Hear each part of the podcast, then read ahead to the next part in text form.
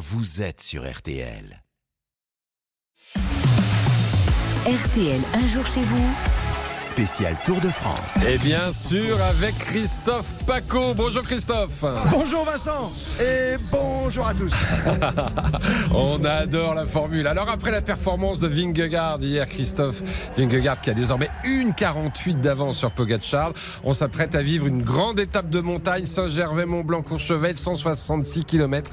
Avant l'arrivée, il y aura le col de la Lose.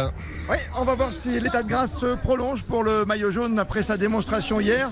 Avec aujourd'hui l'étape reine du tour et son terrible passage au col de la Lose avant l'arrivée vers l'altiport de Courchevel. Tadej Pogacar aura-t-il la possibilité de renverser la table tout à l'heure? C'est tout l'intérêt de cette journée pas comme les autres. Ah oui, pas comme les autres. D'autant qu'après euh, le contre-la-montre exceptionnel réalisé par le Danois euh, maillot jaune, eh ben il y a des interrogations, faut bien le dire, on va pas se, se le cacher. Il y a des questionnements et on fait le point, je crois, avec nos confrères du Parisien aujourd'hui en France. Où est cette question à la une de votre journal, Christophe Bérard? Bonjour à vous. Salut Christophe. À la une du Parisien aujourd'hui en France, mais comment fait-il? En tout cas, c'est un coup de force hier à Combloux de la part du maillot jaune? Oui, c'est un coup de force, mais qui fait forcément parler parce que personne ne s'attendait à une telle domination. Une 38 sur Pogacar qui finit deuxième de l'étape, donc il n'y a pas de défaillance. Et forcément, désolé pour euh, Jonas Vingegaard, mais le, cycliste a trop prouvé dans le passé par ses mensonges, par ses tricheries, par ses fausses euh, promesses de rédemption qu'il était capable d'être euh, d'être pur. Donc aujourd'hui, ceux qui sont sur le tour payent quelque part pour leur gêner. Ils sont condamnés au doute à vie. Quand on est aussi fort, bah quelque part, on accepte le poids des questions, mais évidemment, pour apporter des accusations, il faut des preuves. Personne n'en a la moindre à l'heure où on se parle. Et justement, il y a même la petite phrase de Wout van Aert, le coéquipier de Vingegaard, qui est terrible quand tu la reprends dans, le, dans ses termes, dans son sens. Alors il a dit, je suis le premier des gens normaux, mais c'était de sa part une blague, une boutade, mais évidemment, et c'est le principe des réseaux sociaux, elle va être prise, concassée et sortie de son contexte.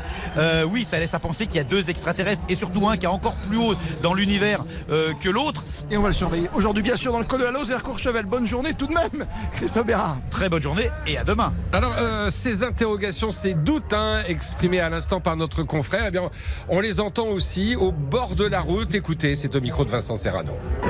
Plus qu'époustouflé, ouais. Sincèrement, je pense que j'ai voyé au même niveau depuis longtemps. Et hier, il a explosé tout le monde. Puis on va voir aujourd'hui. Peut-être que Pogacar va réagir, mais je crois qu'il a quand même pris un beau, beau coup sur la casquette. Là. Je vous vois dire non, monsieur. Moi, j'habite à côté de la cascade du cœur. C'est vrai qu'à la vitesse sont montées, L'avenir nous le dira. Ah non, non, faut pas partir sur ce terrain-là. Ça, ça voilà, j'aime pas. On verra bien. En tout cas, le spectacle est beau. C'est ce qu'il faut retenir. À part le temps qu'il a fait, ouais. Il a pris plus d'une minute à Pogacar, donc. Euh, une 38 sur 22,4 km. Et la force dès le départ, avec euh, son dynamisme et, et, sa vélocité, euh, il avait pas été tout le monde là. On est d'accord avec Monsieur, Madame Tout à fait.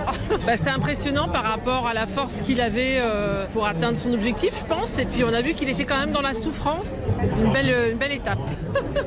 voilà, une belle étape avec. Euh, avec des doutes, hein, on vient de l'entendre. Alors pour revenir à la course et à l'étape d'aujourd'hui, Christophe, avec vous un ancien vainqueur d'étape de montagne. On est allé voir un spécialiste, Christophe Riblon. Bonjour à vous. Bonjour, bonjour à tous. N'oublions jamais vos deux succès, bien sûr, avec cette armée d'Alpe d'Huez. Exactement, ouais, 2010 et 2013. Hier, j'ai fêté mon dixième anniversaire hein, de la, ma victoire à l'Alpe d'Huez. Un moment magique et une très grande fierté. Ouais. Vous connaissez les difficultés, par exemple aujourd'hui, est-ce que c'est un terrain de jeu idéal pour aller chercher encore Vingegaard? Pogacar aujourd'hui, c'est sûr, il va être euh, revanchard. On a des photos de lui hier qui sont pas du tout à l'image de ce qu'on connaît de lui. Euh, un visage fermé, un visage euh, un peu triste. Je pense avec beaucoup de questions dans sa tête, là où d'habitude il est plutôt décontracté et très souriant. Donc ouais, aujourd'hui clairement il va y avoir une équipe UAE et un Pogacar, je pense, très offensif. Ouais. Quand on roule à plus de 2000 mètres, il y a une vraie différence. Ça peut se faire là aussi? Bien sûr, ouais, il y a des vraies qualités physiologiques qui se font au-delà des 2000 mètres, même si maintenant on le sait, il s'entraîne énormément en, en, altitude. Donc voilà, cette barrière des 2000 mètres, si on doit essayer de trouver du plus et du moins, je dirais que pour moi, Vingegaard, il a eu une meilleure préparation en altitude. Il a eu plus le temps de se préparer pour le tour que Pogacar. Maintenant à voir. Le visage fermé de Pogacar pour conclure là-dessus. Il a fait un gros chrono, hein. il met plus d'une minute 15 avant Nart qui est troisième. Donc euh, je pense qu'il a un peu de mal à comprendre ce qui lui est arrivé. Voilà, maintenant, moi j'ai pas envie de faire de bilan euh, trop trop rapide. Je vais attendre de voir un peu ce qui se passe d'ici la fin de semaine sur les étapes difficiles. Belle journée à vous, Christophe Riblon. Merci, vous aussi de même. Et merci Christophe. Justement, euh, le Tour de France est à suivre toute la journée sur RTL, on le rappelle. La course, ah oui. toutes les demi-heures, avec Nicolas Georgerot, Vincent Serrano sur la moto et Hortense Crépin dans les coulisses. Et puis votre club Jalabert, bien sûr, 18h30, 19h. Plus que jamais, vous êtes bien sur RTL, sur la route de Tours. Et plus que jamais, on est bien avec vous. Merci Christophe Paco. Et à tout à l'heure. Donc, vous avez rappelé l'horaire du Club Jalabert, 18h30. Et avant cela, on va suivre cette formidable étape Saint-Gervais-Mont-Blanc, Courchevel avec le col de la Lose euh, en point de mire. Ce sera toutes les demi-heures sur RTL. On marque une courte pause dans un instant.